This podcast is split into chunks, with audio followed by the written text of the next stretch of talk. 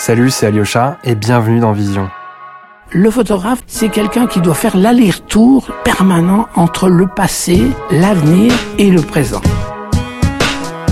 Et au fond, c'est presque comme une histoire d'amour qu'on vit chaque fois. Mais c'est très frustrant euh, de se dire que maintenant la photographie devient si facile. Et vous savez, aujourd'hui, tout le monde est photographe. Cet épisode Focus de Vision a été rendu possible grâce à notre sponsor PixMentor, plateforme d'activité photo qui propose des cours et expériences près de chez vous. Bonjour à toutes et à tous, bienvenue sur le podcast Vision. Pour tous les passionnés d'images et de photographie, nous avons aujourd'hui pour vous un épisode focus très intéressant autour d'un métier euh, méconnu, hein, celui du tireur-filtreur. On en avait parlé dans un épisode, on constate euh, un retour en force de la photographie anténumérique avec des procédés anciens ou alternatifs comme la photographie euh, argentique. Et pour exposer leurs photos, les artistes sont également de plus en plus à la recherche de beaux papiers originaux. C'est là qu'intervient le tireur, sa sensibilité et son approche. Il essaie de comprendre l'univers de l'artiste et par le biais du choix du papier notamment, exploite le potentiel de ses œuvres. Direction donc Diamantino Labo Photo à Bagnolet, un endroit où l'on retrouve dans notre monde saturé d'images et d'appareils automatisés la magie de l'argentique. Bonjour Diamantino Quintas. Bonjour. Merci de nous accueillir chez vous dans votre, dans votre labo à Bagnolet.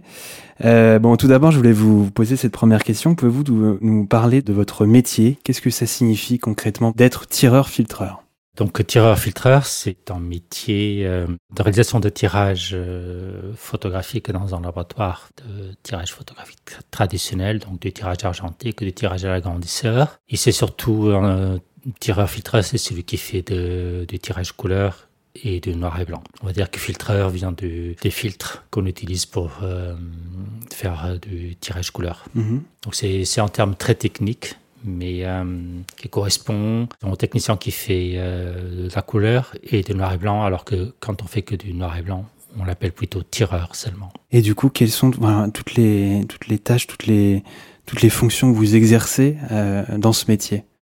Disons qu'à pratiquer comme je le pratique, euh, d'une très grande polyvalence, mais en fait, euh, pour moi, non. C'est-à-dire que le métier, il est, il est vraiment comme ça. C'est-à-dire qu'on fait du petit au très très grand format, qu'on travaille sur des supports euh, très variés, on explore des procédés et des conceptions du tirage. Mhm. En fait, on est vraiment dans, dans une, euh, une implication, une liberté pour euh, pratiquer le, le tirage, en tout cas pour réaliser des tirages photographiques. Que ce soit d'ailleurs en couleur ou en noir et blanc. Que ce soit en Ouais. couleur, en noir et blanc. Ce métier, je le vois comme une forme d'expression. C'est euh, comme ça aussi que je le transmets. euh, alors qu'à la grande époque, on était, on était très cantonné et on faisait, on pouvait passer des années, toute une carrière à faire tout le temps la même chose. Mhm. Il y avait, on peut être spécialiste de quelque chose en particulier. Et on faisait que ça toute, euh, toute notre carrière professionnelle. Alors que moi, je le pratique quand on travaille dans, dans un atelier. On a vraiment toutes ces fenêtres et portes ouvertes. On fait, on va là où le vent nous mène. Mhm. Donc, il n'y a, pas de- y a pas de limite, en fait. Euh, vous êtes d'origine portugaise, du coup vous êtes arrivé en France en 1983. Oui. À l'âge de 23 ans, c'est bien ça? Oui. Ouais. Quel est, quel est votre parcours du coup euh, Comment êtes-vous devenu euh, justement tireur-filtreur Quand je suis arrivé en France, euh, je suis arrivé un petit peu pour, euh, pour des raisons, euh, on va dire, personnelles, parce que, parce que j'avais rencontré adolescent une jeune française. Et, Mhm. et après avoir fait mes études au Portugal et, et mon service militaire, je suis venu en France pour qu'on on vive ensemble. Ça n'a pas duré longtemps, mais voilà, c'était la, la raison pour laquelle je suis venu en France. Mes, contacts avec la, la photographie, voilà, j'avais un, petit appareil photo et puis mais bon, sans plus. J'ai fréquenté des, des photographes qui avaient des petits laboratoires, que ce soit euh, ceux qui faisaient les photos d'identité, euh, les mariages, tout ça. C'était votre formation au Portugal Oui, disons, pendant les vacances euh, d'été, Hmm, en fait, j'ai travaillé chez des artisans depuis mes 10 ans. Mhm. J'ai passé toutes mes vacances d'été, je les ai euh, passées euh, chez des artisans. D'accord. Voilà, ça a Mhm. été les l'ébéniste, au tailleur de costumes. euh. Puis à, à l'armée aussi, j'ai été en contact avec le photographe de, de la base militaire où j'étais, ou qui faisait aussi euh, les photos d'identité pour. Voilà, ça c'était. Mais euh, à part certaines curiosités, je n'ai jamais pensé à en faire un métier. Euh, et après, c'est quand je suis arrivé en France, effectivement, là, j'ai eu la, la possibilité d'intégrer un, un petit laboratoire où on faisait des photos, des tirages en une heure, etc. Je suis resté euh, juste un mois et après, j'ai intégré un laboratoire où on faisait déjà du, du mariage et euh, euh, la photo scolaire, etc. Là, c'était pendant une année, donc le temps où ça m'a beaucoup appris, ne serait-ce que pour développer les pellicules. Et ensuite, j'ai pu enfin entrer dans un laboratoire professionnel. Et on peut dire, voilà, tout mon apprentissage a été fait sur le tas. Donc, j'ai commencé vraiment en tant qu'apprenti. Et euh, ça a été progressif. Mhm. Du coup, votre, votre labo était auparavant situé à Montrouge. Euh, vous aviez mis en place une campagne de financement pour la construction de celui-ci, euh, là où on est à, à- à Bagnolet. Comment s'est déroulé ce déménagement euh, récent, du coup? Euh, alors, donc, euh, le laboratoire a été créé en 2009 euh, à Montrouge. Ça a mis euh, un certain temps. Euh, J'ai commencé avec euh, 100 mètres carrés euh, et à la fin, j'en avais à peu près 250. Voilà, c'était un travail à long terme. Puis après, l'immeuble où, j'ai- où le laboratoire a été installé a été vendu à des marchands de biens. On a dû partir car euh, en plus, on était euh, aussi sous-locataire et Mhm. qu'on arrivait en fin de bail. Bon, bref, on, on n'était pas du tout dans une position euh, de, de, de force euh, et on est parti sans, sans aucun droit. Il a fallu euh, Trouver une solution trouver rapide, un ouais. nouvel espace. Bon, après, beaucoup, beaucoup de, de réflexion. Euh, c'était quand même, si on devait partir pour recommencer à zéro, c'était quand même un projet euh, lourd, en Mhm. fait, lourd. Voilà, j'ai euh, passé beaucoup de nuits sans dormir. C'est une période un peu angoissante pour vous, ce moment-là. C'était ouais. une période très très difficile, jusqu'au moment où j'ai décidé de continuer euh, cette aventure. À partir de là, les choses sont devenues un petit peu plus faciles. Mais Parce que vous temps- aviez failli euh, vraiment arrêter. euh, oui, parce que parce que la- le, le projet pour créer un nouvel espace, c'est- on peut pas créer un atelier comme ça tous les dix ans. C'est trop. autant l'autre, la première fois, j'avais commencé petit, puis je m'étais agrandi l'espace Mhm. où j'étais, euh, il y avait assez de place. Et petit à petit, je me suis agrandi, donc j'ai pu euh, construire le laboratoire pratiquement avec mes propres mains, petit à petit. Autant là, euh, il fallait tout de suite euh, entrer euh, dans un espace où tout était déjà prêt, donc il fallait vraiment le trouver. Entre-temps, beaucoup de choses ont bougé, les prix de l'immobilier, les, etc. Donc il a fallu euh, faire 50 000 dossiers, euh, visiter euh, 50 000 euh, espaces, 50 000 locaux dans toute la région parisienne, etc. etc. C'était une période très difficile parce qu'en même temps, il fallait aussi continuer à travailler dans le laboratoire à Montrouge. Du coup, vous êtes fait aider, et, euh, notamment aussi grâce à cette, euh, à cette campagne de financement. euh, Après, après avoir trouvé l'espace, il a fallu trouver les entreprises pour faire tous les travaux nécessaires, l'architecte, tout dessiner. Mais ce qu'on a visité juste avant, Voilà, effectivement, ça. ça. demande quand même une organisation et incroyable. ensuite, effectivement, au niveau financier, c'est un projet qui a, dé- qui a dépassé les 300 000 euros. Au niveau financier, moi, tout seul, je ne pouvais pas le, le porter. Disons, j'ai fait euh, tout mon maximum. Mhm. Euh, avec un apport personnel, avec euh, des aides, des, des, des, des prêts de, de, de certains amis, de certains photographes, etc., etc. Un peu la banque, beaucoup la confiance des entreprises qui m'ont, qui m'ont, ne m'ont jamais mis la pression et qui m'ont permis de, de, d'étalonner dans le temps. Et, euh, et donc, et voilà. Et puis mon équipe a eu euh, l'idée, m'a proposé le crowdfunding. Moi, au départ, je n'étais pas partant parce que je considère qu'en tant qu'entreprise, on n'a pas à faire ça. Mais finalement, euh, voilà, on a décidé de le faire et, et je les ai suivis. Puis euh, ça a été aussi encore un projet dans le projet euh, avec la réalisation d'un catalogue, etc. C'était beaucoup, beaucoup de travail, énormément de travail. Et finalement, voilà, on a, à travers le crowdfunding, on a eu pour un, un dixième du budget. Donc, on est à peu près 30 000 euros. C'est toujours été ça qui a permis tout de suite de, de payer une facture d'une entreprise. Mhm. Ça fait plaisir, surtout aussi tous les témoignages de soutien, tous les témoignages de générosité, de soutien de toute la France et même d'étrangers, des, des. Mais amateurs, c'est important, etc. Ça, ça Ouais. nous a donné beaucoup, beaucoup d'énergie. C'était un moment très, très spécial aussi. toute cette période où on a traité le dossier du crowdfunding, c'était aussi euh, quelque chose d'unique, quoi. d'unique.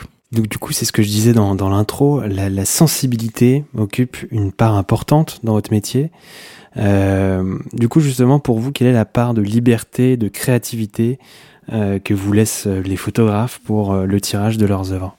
Il y en a qui me font, qui me déposent un négatif, qui s'en vont en me disant que des fois, me fait, qui me donne une direction, mais c'est une direction plutôt au niveau émotionnel, un peu comme euh, peut demander à un comédien dans, dans, dans un casting de, de faire une d'exprimer à travers son visage. Une, voilà moi c'est pareil, on me donne parfois des directions. Et puis, puis il y en a d'autres, quelques-uns qui ont des choses très précises à me demander. Et là aussi, c'est, c'est aussi, euh, voilà, c'est aussi tout un, ça fait partie aussi du métier d'être euh, un bon technicien et respecter à la lettre ce que le photographe euh, veut, que je respecte totalement et qui.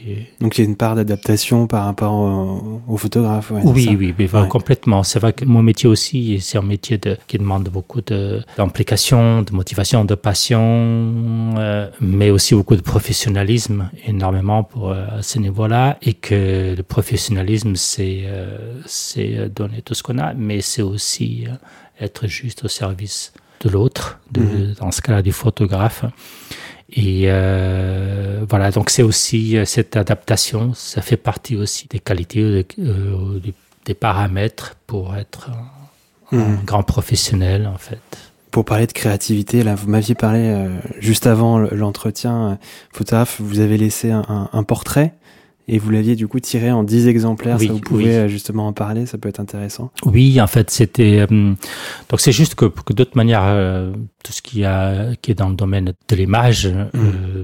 dans ce cas particulier de la photographie, c'est tout est très subjectif. Ce qui plaît à moi ne va pas forcément vous plaire à vous. Donc, euh, ou en tout cas, vous aurez, euh, vous auriez, vous auriez rajouté quelque chose voilà, on peut dire que c'est comme dans pas mal de métiers. Dans, dans le métier de la cuisine, on peut toujours avec les mêmes ingrédients faire des plats plus ou moins relevés, plus ou moins simples, plus ou moins mijotés. Et dans la photographie, c'est pareil. Avec le, avec le même négatif, on peut faire des tirages qui vont exprimer des sentiments différents, d'une très grande légèreté, d'une très grande douceur, charge émotionnelle, etc. Donc, toujours la même image selon qu'elle soit tirée, contrastée, très dense, mhm.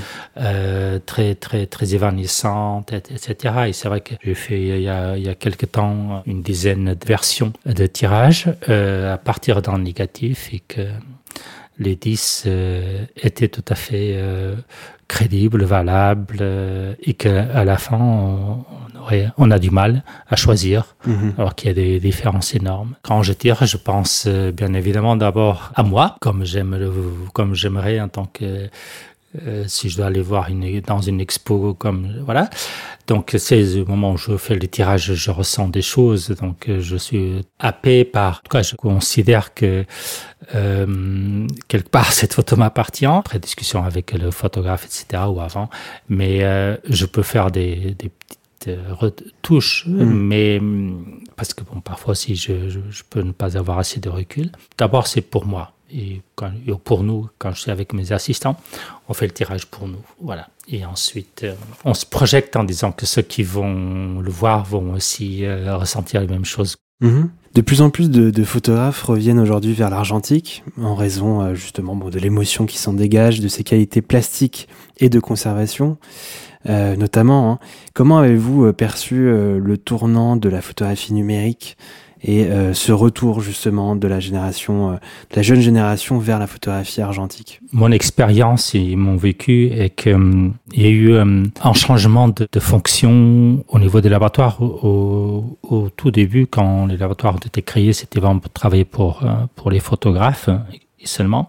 Et très rapidement, il y a d'autres activités qui étaient dans le domaine de l'image qui ont fait appel euh, au, laboratoire pour euh, faire euh, des tirages, mais qui n'avaient rien, plus rien à voir avec, avec la photographie. Même si à l'époque, on va dire les années 70, la photographie c'était pas non plus ce qu'elle est aujourd'hui.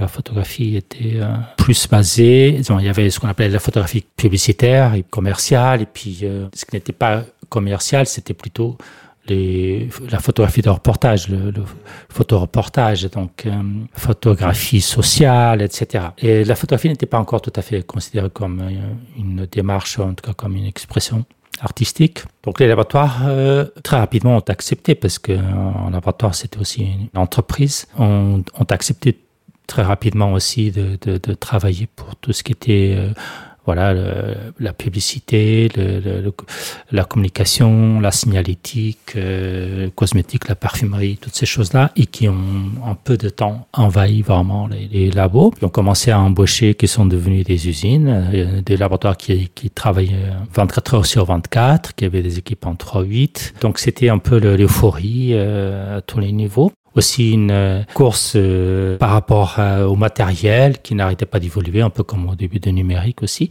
qui n'arrêtait pas d'évoluer. Donc tous les laboratoires étaient obligés d'acheter les derniers agrandisseurs automatiques, autofocus, etc., etc pour aller plus vite, pour faire bon, etc. Ensuite, le numérique est arrivé avec euh, les premières euh, les premières euh, graphiques qui ont été utilisées en, en, dans les laboratoires. C'était on faisait de la mise en page et ensuite pour faire certains panneaux publicitaires, on faisait de la mise en page et ensuite on faisait des négatifs à partir des palettes graphiques et ensuite on faisait des tirages à l'agrandisseur. C'était déjà un tirage propre. Donc ensuite sont arrivées les imprimantes et là les laboratoires n'avaient plus besoin de passer par les négatifs. Le travail était directement, la mise en page était directement imprimée. Donc ils se sont débarrassés peu à peu de tout leur matériel, des agrandisseurs, des développeuses, etc. Et peu à peu les photographes sont arrivés et on leur proposait juste de scanner leurs négatifs en leur disant aussi qu'il mmh. fallait qu'ils réfléchissent qu'avec Argentique c'était fini, que désormais il fallait scanner les négatifs et que ou alors euh, faire la photo euh, la prise de vue plutôt, directement euh, avec des boîtiers numériques. Et tout a commencé comme ça. Ça a été, ça a été vraiment une démarche que les photographes n'ont pas choisie, donc ils n'ont pas eu de choix. Ce sont les laboratoires qui ont imposé euh, le numérique et qui, peu à peu les, les fabricants d'appareils euh, photo ont commencé aussi à faire parce que voilà, parce que les laboratoires ne suivaient plus au niveau du tirage. Donc les laboratoires, de toute manière, une grande je pense que plus que 90% de leur chiffre d'affaires était du domaine du tirage euh, publicitaire, etc. L'arrivée du numérique, ça a été euh, quelque part pour moi presque un soulagement parce que je, le métier ne me plaisait plus parce qu'on était devenus vraiment des opérateurs en fait, à part euh, deux trois petits laboratoires dans Paris qui continuaient, qui faisaient que du travail pour des photographes. Sinon, tous les autres faisaient pratiquement que du commercial, même s'ils avaient aussi des photographes, mais ça représentait une minorité. Les tireurs étaient devenus, les tireurs était devenu pratiquement que des opérateurs et c'est vrai que j'étais assez euh, déçu et assez frustré par mon métier. Et quand le numérique est arrivé, c'est la chance de ma vie de pratiquer enfin mon métier comme je l'ai toujours voulu et rêvé, c'est-à-dire de travailler pour les photographes, mmh. pour les artistes, et ne pas avoir à faire de panneaux publicitaires, d'affiches pour le cinéma, ni pour le salon d'agriculture, etc., ni de cosmétiques, etc. Même au départ, l'argentique, le, les laboratoires, c'était pas forcément très intéressant. Les années 80-90, ou 90 et début des années 2000, euh, travailler dans un laboratoire, c'était pas forcément intéressant. C'était euh, parce que parce que c'était euh, bon, on était en contact avec l'image, mais le travail lui-même, il fallait faire juste des, des tirages des d'images léchées, propres, mmh. des couleurs saturées, etc. Du coup, cette part de créativité dont on parlait au début, il n'y avait pas de créativité, tout à fait, tout à fait. Après, on travaillait on travaillait bien sûr pour euh, certains photographes, mais là aussi, il n'y avait pas l'exigence qu'il y a aujourd'hui. C'est-à-dire que même dans les années 80-90, et encore euh, au niveau de, de la photographie, c'était quand même le, le photoreportage où il y avait le plus nombre de, photographes, de mmh. professionnels. Donc euh, la presse, etc. à part quelques photographes, mais sinon c'était un énorme travail dans les agences de presse. Chaque agence de presse avait son propre laboratoire aussi. Et ensuite, les autres laboratoires, les très grands laboratoires, c'était vraiment que du travail commercial. Mhm. C'est un travail de l'image. Il y avait peu de place pour la créativité. Il y avait aussi les premiers euh, maîtres tireurs qui étaient devenus un peu les, gardiens du temple, qui, qui formaient les, les plus jeunes et avec, euh, avec des règles très précises par rapport à un tirage, de un tirage noir et blanc d'être comme ci, comme ça, avoir des noirs profonds, ta, ta, ta, ta, ta. On ne pouvait pas sortir de ce cadre-là. C'était impossible. On ne pouvait pas. on était condamné euh, à tirer de la même manière. Et c'est vrai que quand j'ai créé le laboratoire, c'était aussi euh, au moment où les photographes aussi aspiraient à, être aussi plus dans une, pas seulement au niveau de la prise de vue, mais que le, tirage a commencé vraiment à compter aussi en tant que création et pas seulement euh, quelque chose de techniquement parfait.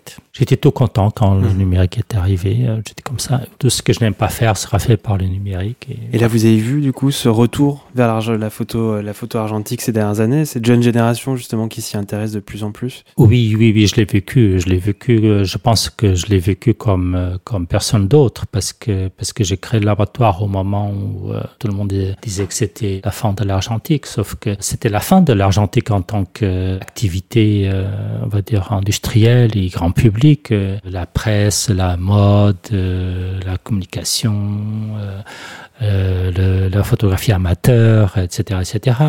À ce niveau-là, oui, c'était, c'était, ça a été la fin. On va pas revenir en arrière. Par contre, en tant qu'expression et en tant que démarche profonde euh, et artistique, je savais que de toute manière que, que ça allait revenir. Voilà, c'est comme certains métiers qui ont failli disparaître. Il y en a même qui ont carrément disparu parce que derrière, il n'y a pas, il y a pas eu vent civi.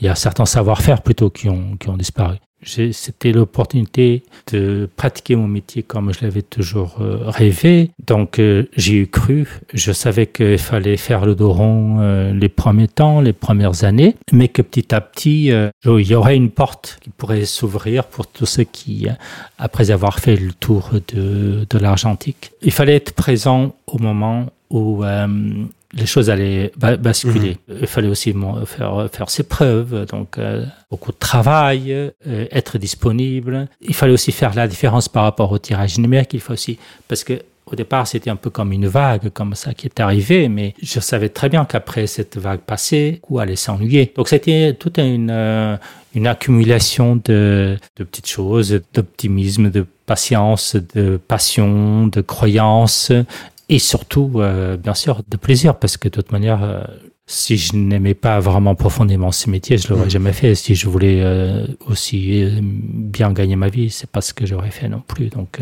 voilà. Et donc aujourd'hui, c'est un constat que, que le tirage, donc, la prise de vue en argentique n'a jamais vraiment cessé, mais du coup, euh, aujourd'hui euh, font numériser leurs négatifs, ils font pas de tirage. Mais au niveau du tirage, c'est pareil. Ensuite, les laboratoires ont beaucoup ont fermé. Une vague de tireurs filtreurs se sont adaptés au numérique et d'autres ont été licenciés, se sont retrouvés sur le marché de- du chômage et euh, ont dû se faire des, se reconvertir, etc. Donc, je pense que tout a été fait un peu pour que, que ça s'arrête définitivement le tirage. Et il y a eu quelques résistants, euh, quelques personnes qui, euh, voilà, euh, certains, quelques quelques collègues, beaucoup de photographes aussi sont revenus parce qu'il y avait un tireur qui était là.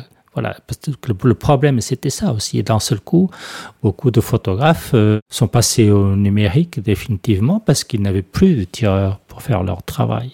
Donc, euh, encore une fois, c'était, ils n'avaient pas le choix. Certains aussi euh, m'ont dit à moi, comme ils ont dit à certains de mes collègues, oui, mais après, quand tu seras plus là, qui c'est qui va faire notre travail? Donc, euh, il vaut mieux que je fasse que du, numérique, comme ça, je suis tranquille, etc. Donc, le fait aussi qu'aujourd'hui, il y a une, en tout cas, c'est mon aspiration qu'une nouvelle génération de tireurs filtreurs, de, jeunes, etc. Ça donne confiance il y a les photographes les plus jeunes peuvent se projeter dans l'avenir pour faire leur tirage. Euh, C'est juste maintenant l'avenir de ces métiers, il est dans la formation. Voilà. Mhm. Donc, euh, Ça, on va en parler juste après, justement, cette transmission, cette formation qui a une part importante dans votre métier. Euh, la photographie euh, couleur, on, on va en parler un petit peu, a été créée dans les années 1860, mais elle entre dans le milieu de la photographie euh, artistique qu'à partir des années 1970. Euh, justement, on, on en a parlé dans l'un des épisodes avec une photographe qui s'appelle Marguerite Bornheiser, qui avait choisi le papier Cibachrome pour une exposition à la MEP. Euh, donc c'est un papier qui devient très rare. Peut-on encore aujourd'hui réaliser tout type de tirage argentique couleur, justement? Pas vraiment par rapport à il y a quelques années parce que euh, y avait une certaine production aussi. On pouvait faire du cibachrome, euh, pas que pour des quelques photographes, mais euh, c'était assez accessible. C'était, ça a toujours été un petit peu plus cher que les autres procédés parce qu'en en positif, il y avait deux procédés. Il y avait un positif couleur, il y avait le procédé R3 et puis le procédé cibachrome. On peut dire que le procédé R3, c'était l'équivalent aujourd'hui du tirage d'après négatif, même du genre de papier, etc., etc. Et le cibachrome, ça a toujours un petit peu, ça a toujours été différent. Donc, il y avait une, une grande production. Il n'y avait pas que le papier super brillant. Il y avait des papiers mat, il y avait des papiers euh, brillants, tout simplement. Donc, il y avait une grande production. Donc, procédé très très, exigeant, euh, avec une, euh, des paramètres de technique très précis, une grande, ça demande une grande rigueur au niveau de la chimie, etc., de, le tirage, etc. Donc, mais comme il y avait une grande production, à l'époque, le, pareil, les années 90, 80, tout ça, même au niveau des tarifs, euh, c'était même plus cher qu'aujourd'hui pratiquement, mais je veux dire, il y avait, euh, il avait pas de crise, donc euh, voilà. Donc euh, beaucoup de laboratoires faisaient. Ensuite, il y avait aussi d'autres procédés comme le die transfert, euh, qui demande une grande infrastructure. Mais à partir du moment où il y a la quantité au niveau du travail, euh, c'est quelque chose de réalisable. Le problème, c'est que ces procédés euh, qui demandent un gros investissement, il n'y a pas assez de travail euh, pour euh, mhm. maintenir une chaîne de, voilà. On peut toujours avoir, par exemple, de la transfert. Il y a un atelier en Allemagne qui le pratique. Et ça marche très bien parce que, du coup, il réunit pas mal de donc il se maintient comme ça. Donc il faut pas qu'il y en ait trois ou quatre, parce qu'il n'y aurait pas assez, ce casserait la figure. Il faut qu'il y en ait un. Euh, mais le procédé, le transfert, c'est ne demande pas forcément euh, faire appel à des, à des fabricants, comme euh, des grands fabricants de, papier, etc. C'est un procédé plutôt artisanal, donc on, on trouve tous les éléments facilement pour euh, faire les, les émulsions, mhm. etc.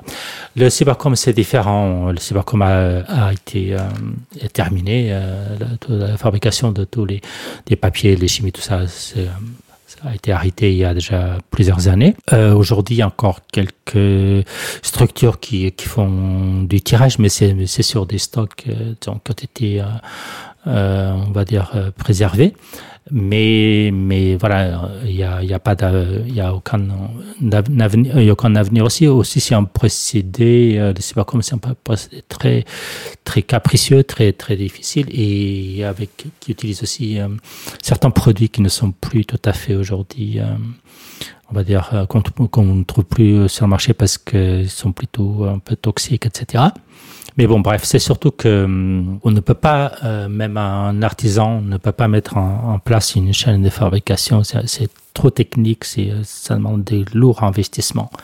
Donc euh, il est euh, il est condamné pratiquement à disparaître définitivement. C'est pas forcément un procédé très intéressant. Euh, L'intérêt de, de Cyberchrome, c'était surtout par rapport à la saturation, la saturation des couleurs. C'est vrai que voilà, c'est euh, là-dessus, euh, c'était quelque chose euh, d'unique. Mais en, en, dehors de ça, euh, il n'a rien d'autre. Il n'est pas forcément, il n'apporte rien de plus à part vraiment une histoire de saturation des, des couleurs. Quoi. Et, et, du coup, avec votre expérience depuis 30 ans, 37 ans, vous m'avez dit précisément oui. dans, dans, ce métier, vous avez vu passer de nombreux grands photographes et artistes. On peut citer Agnès Varda, euh, Antoine Dagata de, de, Magnum, Gilles Caron, on en parlait. Là, oui. vous êtes en train de, il y a une il y a une exposition qui est en train de se, se préparer, euh, ou Yann Morvan, etc., etc. Est-ce que vous avez des souvenirs de commandes ou de photographies qui vous ont particulièrement marqué? À un moment, il y a quelque chose qui s'est passé un jour. Euh, je, je, venais un peu de créer le laboratoire à Montrouge. J'avais fait des, grands formats pour une exposition euh, qui était, je crois, à Metz, le tirage grand format de, pour euh, Robert Doineau, une expo de Robert Doineau. Puis j'avais pas mal de tirages qui séchaient sur les planches des grands formats séché comme ça à bord tendu. Il y avait aussi à ce moment-là quelqu'un qui est venu me voir pour faire une exposition d'un ancien journaliste de Radio France qui, à l'époque où il était intervieweur, avait fait des portraits de tous ces artistes qu'il interviewait. Donc, et puis il y avait une expo qui était réalisée euh, pour montrer tout son travail, etc.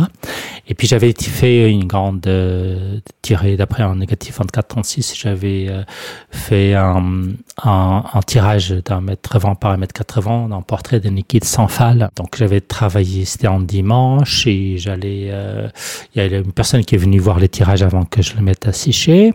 Et on s'organise et puis je commence à le mettre à sécher. Et dans cette pièce, il y avait plein d'autres planches avec tous ces tirages de, qui, séchaient déjà de douaneaux de photos de douaneaux. Puis à un moment, il y a la dame qui était avec moi, qui était euh, qui représentait le photographe pour qui j'étais en train de travailler, qui me dit mais il y a un truc bizarre là, vous voyez pas ce que c'est? Je dis non, non, qu'est-ce que c'est?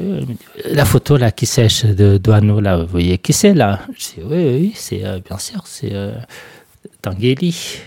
Et elle me dit, et là, le tirage que vous venez de terminer, euh, ce grand format d'un mètre en paramètre 80, c'est un nickel sans fall. Oui, bien sûr, bien sûr. Et puis sinon, vous ne voyez pas de relation Je dis non. Et vous ne voyez pas vous savez pas qu'ils étaient en couple, qu'ils étaient euh, mariés C'est pas vrai, c'est pas vrai. Je, je levais les yeux au ciel et je dis, voilà, quoi, ils sont en train de me voir.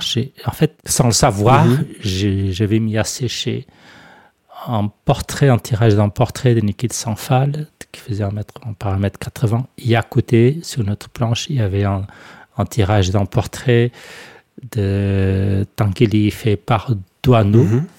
Euh, où euh, c'est un, portrait très connu où euh, il y a une machine comme, comme une sculpture de, voilà, qu'il faisait et qu'il en jetait de la fumée et on ne voyait pas la tête. Donc c'est un portrait. Hein. C'était un moment où quand j'ai appris ça, donc quand voilà, j'ai eu la, chair de poule et tout ça, et puis je, je, je, je me suis dit que voilà quoi que mon, que je serais protégé, euh, que l'abattoir c'était au tout début quand j'ai créé le labo. Voilà donc il y a eu beaucoup d'événements comme ça dans, pendant mon parcours qui ont fait que, euh, à certains moments très importants, des événements se sont passés comme ça, presque un peu mystérieux, etc., etc., et que du coup, je me suis dit, voilà, je me laisse porter par tous ces événements, c'est tout ça qui me donne beaucoup d'énergie et peut-être qui, qui me protège, bien évidemment. Je pose pas de questions et le jour où ça va s'arrêter, ça s'arrêtera. Mais euh, j'aimerais bien que ce soit euh, le plus tard possible, bien évidemment. mais, mais voilà, ce sont, et je pourrais vous raconter plein, plein de choses. Là, ça me vient pas parce que, mhm. euh, mais voilà, c'était un moment, l'un des moments les plus forts que j'ai eu à vivre. C'était ce moment-là où deux deux choses comme ça se sont réunies et que je les ai. Donc, comment c'était possible, quoi, que pour deux expos différentes, je puisse euh, presque réunir, refaire un couple, quoi, qui est mhm. déjà mort, quoi. Voilà, bon, bref, c'était, euh, c'était fou. Mhm. Justement, vous m'avez dit du coup que vous avez envie que ça, ça continue le plus longtemps possible. Euh, vous insistez souvent sur justement la transmission, la formation. Euh, vous formez euh, des jeunes dans l'idée de perpétuer justement ce métier et de voir naître une nouvelle génération de tireurs-filtreurs. Comment voyez-vous euh, le futur de votre métier et justement cet aspect de transmission? Alors j'ai toujours dit aussi un petit peu pour pour séduire les jeunes pour qu'ils travaillent avec moi, mais en même temps je le pense très sincèrement, je l'ai toujours pensé. Même il y a dix ans, je, déjà, je disais déjà ça que le métier de tireur filtreur était un métier d'avenir. C'est mais c'est pas fait pour tout le monde, bien évidemment. C'est un métier qui demande énormément, énormément, qui demande beaucoup beaucoup de choses, beaucoup de dons de soi, beaucoup d'humilité, beaucoup de d'implication, d'engagement. Si on veut le pratiquer vraiment à fond euh, au niveau, c'est voilà, c'est comme tous ces métiers-là, je veux dire, que ce soit euh, dans le domaine de l'art, dans, dans, le domaine du sport, la danse, euh, ça demande énormément de sacrifices, je veux dire, euh, voilà, euh, pour un sportif de niveau, pour etc. Il faut aimer le travail d'atelier, etc. Il faut avoir une grande humilité aussi, il y a voilà, toute la sensibilité, etc. Quand on, quand on travaille d'abord pour, à la recherche tout d'abord dans, d'un plaisir, d'une grande émotion. On se pose pas de questions, donc euh, et ensuite les choses viennent par elles-mêmes, euh, voilà. Et donc ça c'est ce que j'essaie de transmettre euh, à tous les tous les jeunes qui travaillent avec moi, en tout cas depuis depuis dix ans. J'ai plusieurs apprentis, etc. J'ai quelques uns qui sont restés plus quelques années, et, les actuels, et puis ceux qui vont venir, etc. Et aujourd'hui, c'est vrai que mon but principal, c'est créer vraiment une, une, équipe pour que non seulement le métier perdure, mais aussi pour que le, le, le laboratoire, c'est laboratoire aussi, parce que tout le monde a une, une fin de vie et que il faut que j'aimerais bien que quelqu'un que, que mon équipe reprenne ce laboratoire. Parce que le but c'est celui-là c'est pas juste euh, créer quelque chose juste sur le court terme voilà. c'est vraiment à long terme. c'est c'est euh, donc aujourd'hui mon principal objectif c'est ça c'est c'est avoir une équipe dans quelques années qui aura qui sera vraiment formée euh, à qui j'ai vraiment inculqué euh, cet esprit, cet esprit de, travail bien fait, de, de rigueur, de, que eux-mêmes forment d'autres. Et c'est comme ça, c'est un métier qui demande plusieurs années. Moi, je considère qu'il faut une dizaine d'années avant qu'on ait une certaine autonomie et une certaine aisance. Il suffit pas juste de mettre un négatif dans le passé vu. Non, il y a aussi toute cette adaptation à, à, la personne que nous avons en face. Aujourd'hui, j'ai pas près de 150, plus même de photographes, d'artistes pour qui je travaille. On travaille aussi beaucoup pour des plasticiens, autant de personnalités et d'univers euh, différents. Donc, euh, il y a un côté psychologique aussi. Tout à fait, tout à fait. Donc, on doit aussi avoir ces, voilà. Je serais très heureux si dans dix ans, ou même un petit peu moins, parce que j'aimerais commencer à, j'aimerais temps prendre, commencer à prendre un week-end, mais euh, que que j'ai une équipe qui aura, voilà, que ce sera après eux de de continuer cette aventure. Mais voilà, c'est vraiment un métier d'avenir. Certaines personnes disent que c'est un métier de, de, on est dans une niche. Moi, je non, je me suis jamais positionné comme ça. Euh, ça c'est pas du tout une niche parce que c'est ça demande tellement de sacrifices et on le fait plutôt pour euh, par euh, voilà par amour de ce métier c'est un métier d'avenir voilà et je, je, sens de plus en plus de jeunes intéressés pour la pratique de ce métier oui mhm. bon bah, merci beaucoup Diamantino pour cet entretien merci pour votre passion c'était très intéressant. Merci à toutes et à tous d'avoir écouté ce, ce focus. J'espère qu'il vous a plu. Vous retrouverez sur notre Instagram, comme d'habitude, quelques images pour illustrer le podcast. D'ailleurs, vous êtes de plus en plus nombreux et, nombreuses à nous suivre et ça fait vraiment plaisir. Si vous êtes curieux, allez faire un tour au labo, justement situé à Bagnolet. On vous mettra l'adresse juste en dessous du, du podcast. C'était Alyosha pour le podcast Vision. À bientôt.